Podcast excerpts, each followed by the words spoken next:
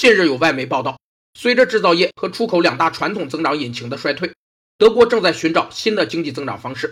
但该国落伍的互联网却成为发展瓶颈，缓慢的网速制约了大片产业的数字化进程。